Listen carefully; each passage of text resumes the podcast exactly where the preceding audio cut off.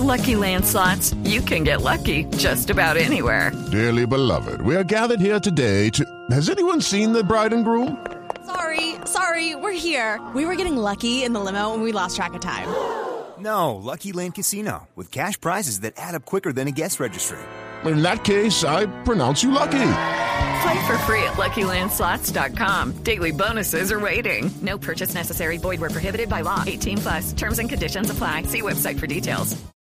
En la nube, el artefacto con Andrés Murcia. Bueno, después de esta dedicación vamos con algo más amable. El señor Murcia nos hizo artefacto y tiene una, una, un- una historia bastante interesante que nos tiene a todos dando vueltas con el celular ahora. ¿Qué se trajo, doctor Murcia? Pues es que todo el mundo lo tiene en sus dispositivos, en sus aparatos, ahí está presente y solo se acuerda de ellos cuando se acaba, cuando se agota y empieza a sacarse canas porque, por ejemplo, no sé si les ha pasado, las pilas del control remoto se acaban a las 3 de la mañana cuando uno tiene pereza de levantarse a cambiarlas. Un domingo en la tarde. Exacto, pero todo tiene su explicación científica y aquí se las daré. Ahí está la batería en el artefacto. ¿Qué sería de nuestras vidas si no existieran las pilas del control remoto, las baterías de los celulares, las baterías de los carros, las pilas para los relojes, para el CPU de los computadores y sobre todo para los juguetes con los que los niños se entretienen?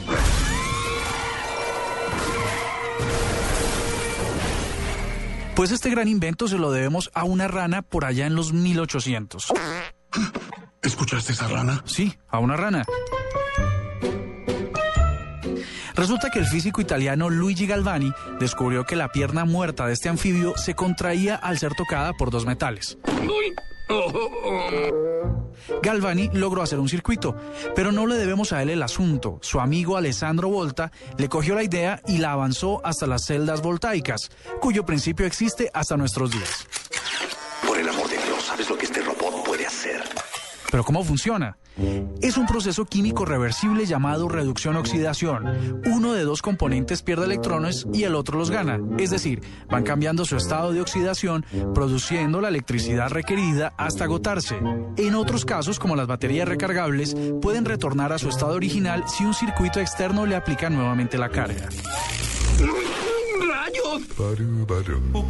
Lo cierto es que pilas, baterías o como se le quieran llamar pueden ser tan pequeñas como las que usan los relojes de pulso, incluso mucho más. O tan grande como las que usan los transbordadores espaciales que son de litio con mucha capacidad, mucha duración y mucha energía. Tiene un hermoso timbre de voz. Sí, yo lo sé. Ustedes siempre se andan quejando que la batería de su celular no dura y eso es cierto. Solo que a la luz de la tecnología, hace 100 años, una pila de 50 kilos y más grande que un televisor no le daría energía para mantenerlo encendido por más de 20 minutos. La pila, el artefacto del día en la nube.